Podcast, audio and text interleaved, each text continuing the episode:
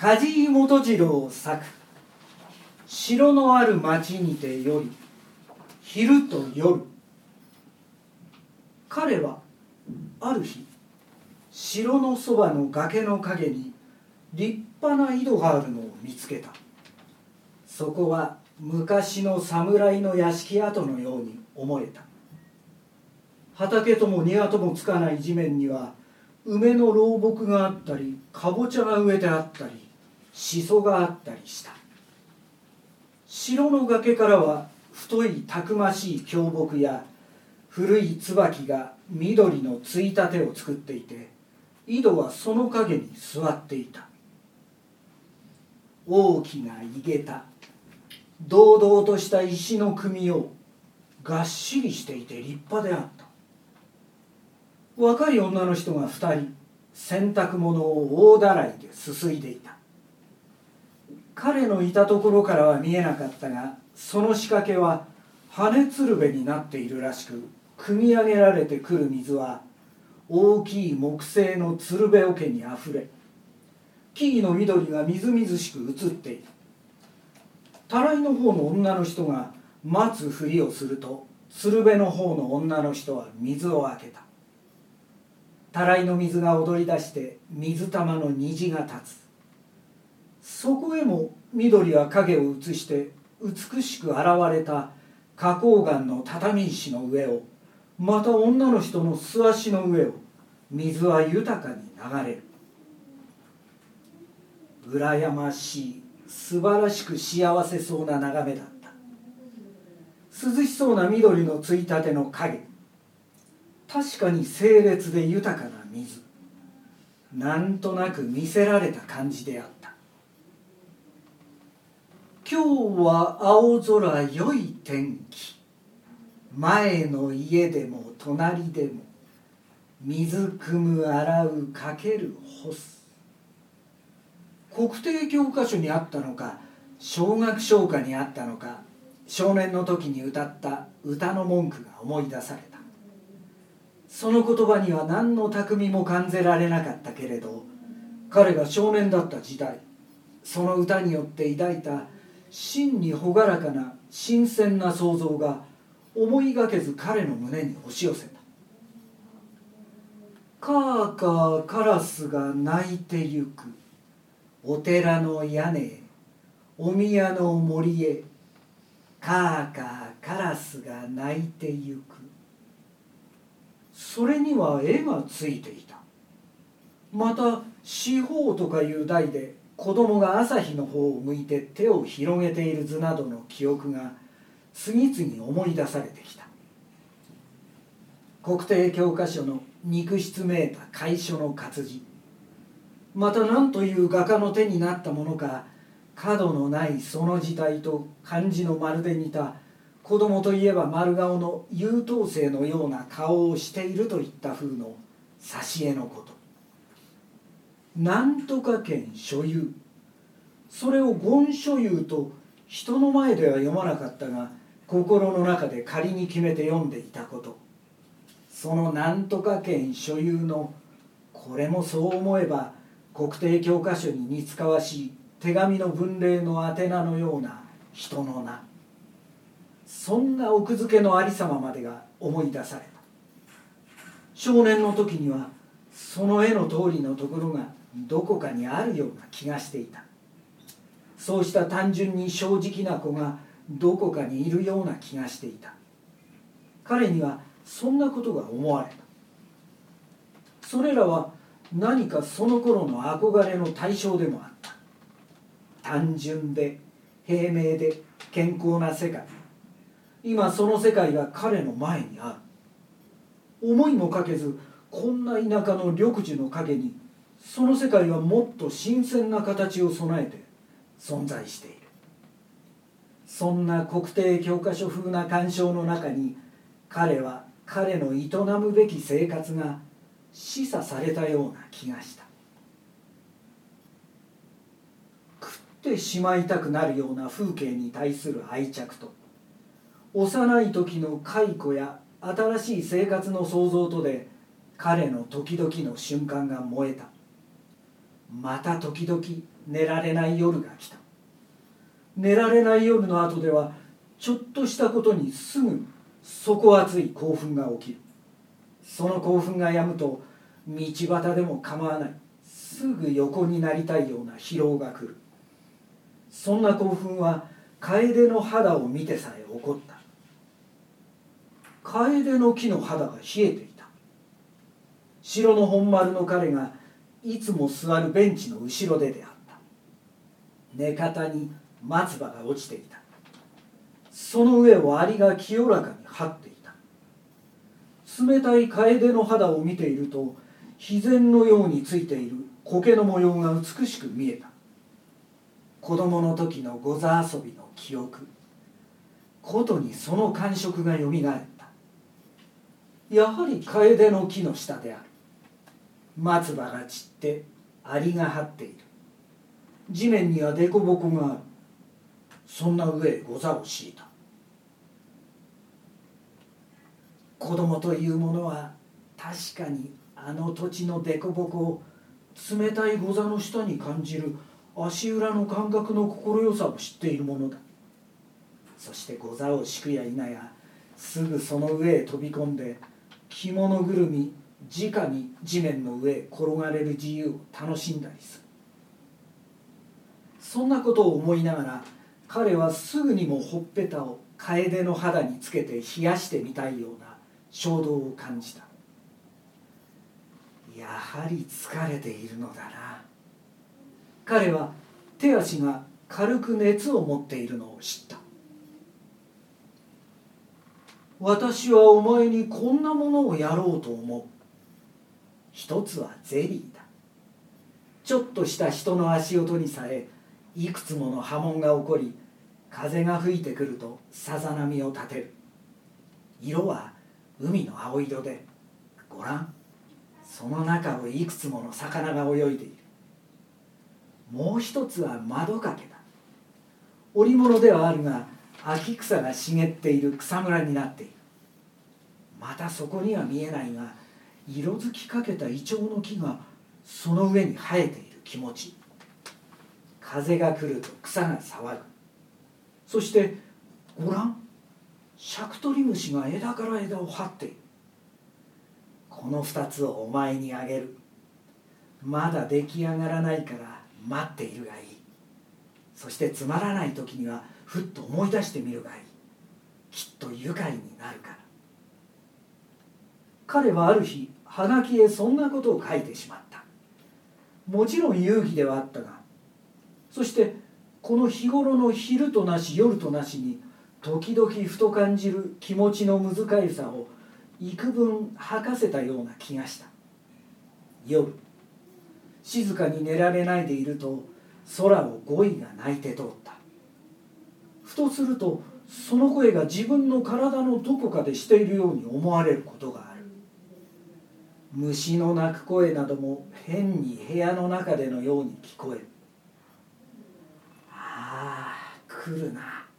と思っていると得体の知れない気持ちが起こってくる。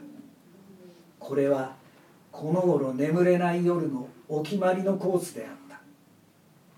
変な気持ちは伝統を消し目をつぶっている彼の目の前へ物が盛んに運動する気配を感じさせた。膨大なものの気配が見るうちに裏返ってみじんほどになる。確かどこかで触ったことのあるような口へ含んだことのあるような運動である。回転機のように絶えず回っているようで寝ている自分の足の先あたりを想像すれば途方もなく遠方にあるような気持ちにすぐそれが巻き込まれてしまう。本など読んでいると時とすると字が小さく見えてくることがあるがその時の気持ちに少し似ている。ひどくなると一種の恐怖さえ伴ってきて目を塞いではいられなくなる。彼はこの頃それが妖術が使えそうになる気持ちだと思うことがよくあった。それはこんな妖術であった。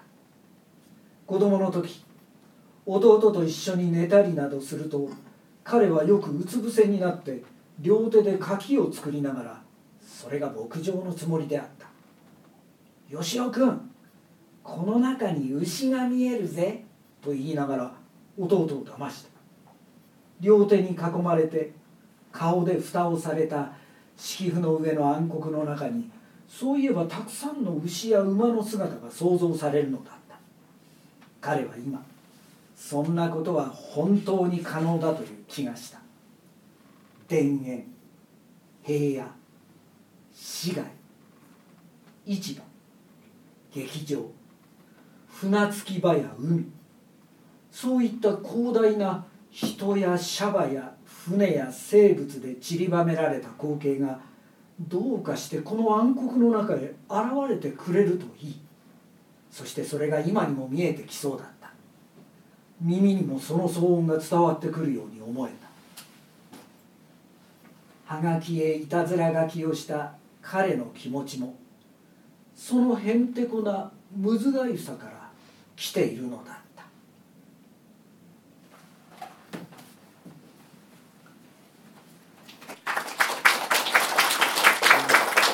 最初からちょうどあの何もやらないんです。拍手するとね最初の出が調子が悪いと。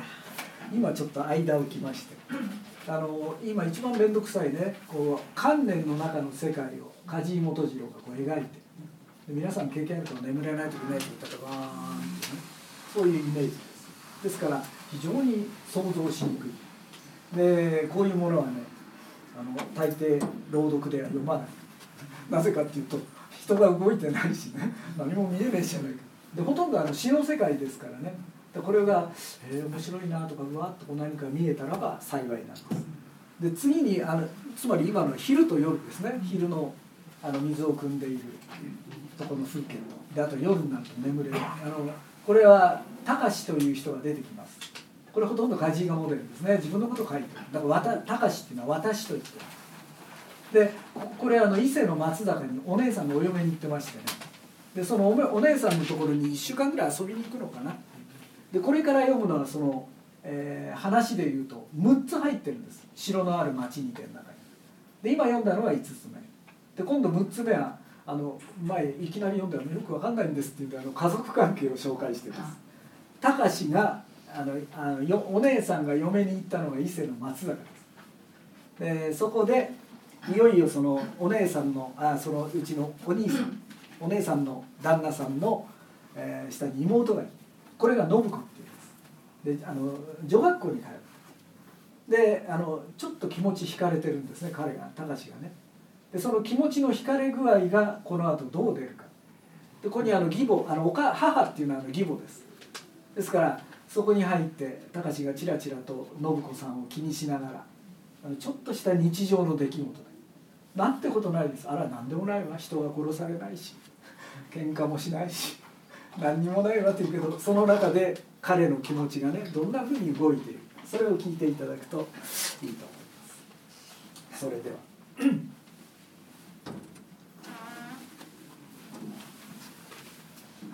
あ8月も終わりになった。信子は明日市の学校の寄宿舎へ帰るらしかった。指の傷が治ったので天理様へお礼に行ってこいと母に言われ近所の人に連れられてそのお礼も済ませてきた。その人がこの近所では最も熱心な信者だった二札を信子の大きな氷を縛ってやっていた兄がそう言った何を立って見とるのや。兄が怒ったようにからかうと信子は笑いながら探しにないわ。信子がそんなに言って帰ってきたカフスの古いので作ったら？と彼が言うと兄はいやまだたくさんあったはずや。あの引き出し見たか？信子は見たと言った。勝子がまたしまい込んどるんやないかいな。いっぺん見てみ。兄がそんなに言って笑った。勝子は自分の引き出しへごくくだらないものまで拾ってきてはしまい込んでいた。二札ならここや。母がそう言ってそれ見たかというような軽い笑顔をしながら持ってきた。やっぱり年寄りがおらんとあかんて。兄はそんな情愛のこもったことを言った。晩には母が豆を言っていた「高志さん？あんたにこんなのはどうですな?」そんなに言って入り上げたのを彼の方へ寄せた。信子が寄宿舎へ持って帰るお土産です。一生ほど持って帰ってもじきにペロッとなくなるなくなるのやそうで。隆が話を聞きながら豆を噛んでいると裏口で音がして信子が帰ってきた「貸してくれかったか?」「ああ。裏へ置いといた。雨が降るかもしれんでずっと中へ引き込んでおいて。ああ引き込んである。吉峰さんのおばさんが明日お帰りですか？って信子は何かおかしそうに言葉を途切らせた明日お帰りですか？って母が聞き返した。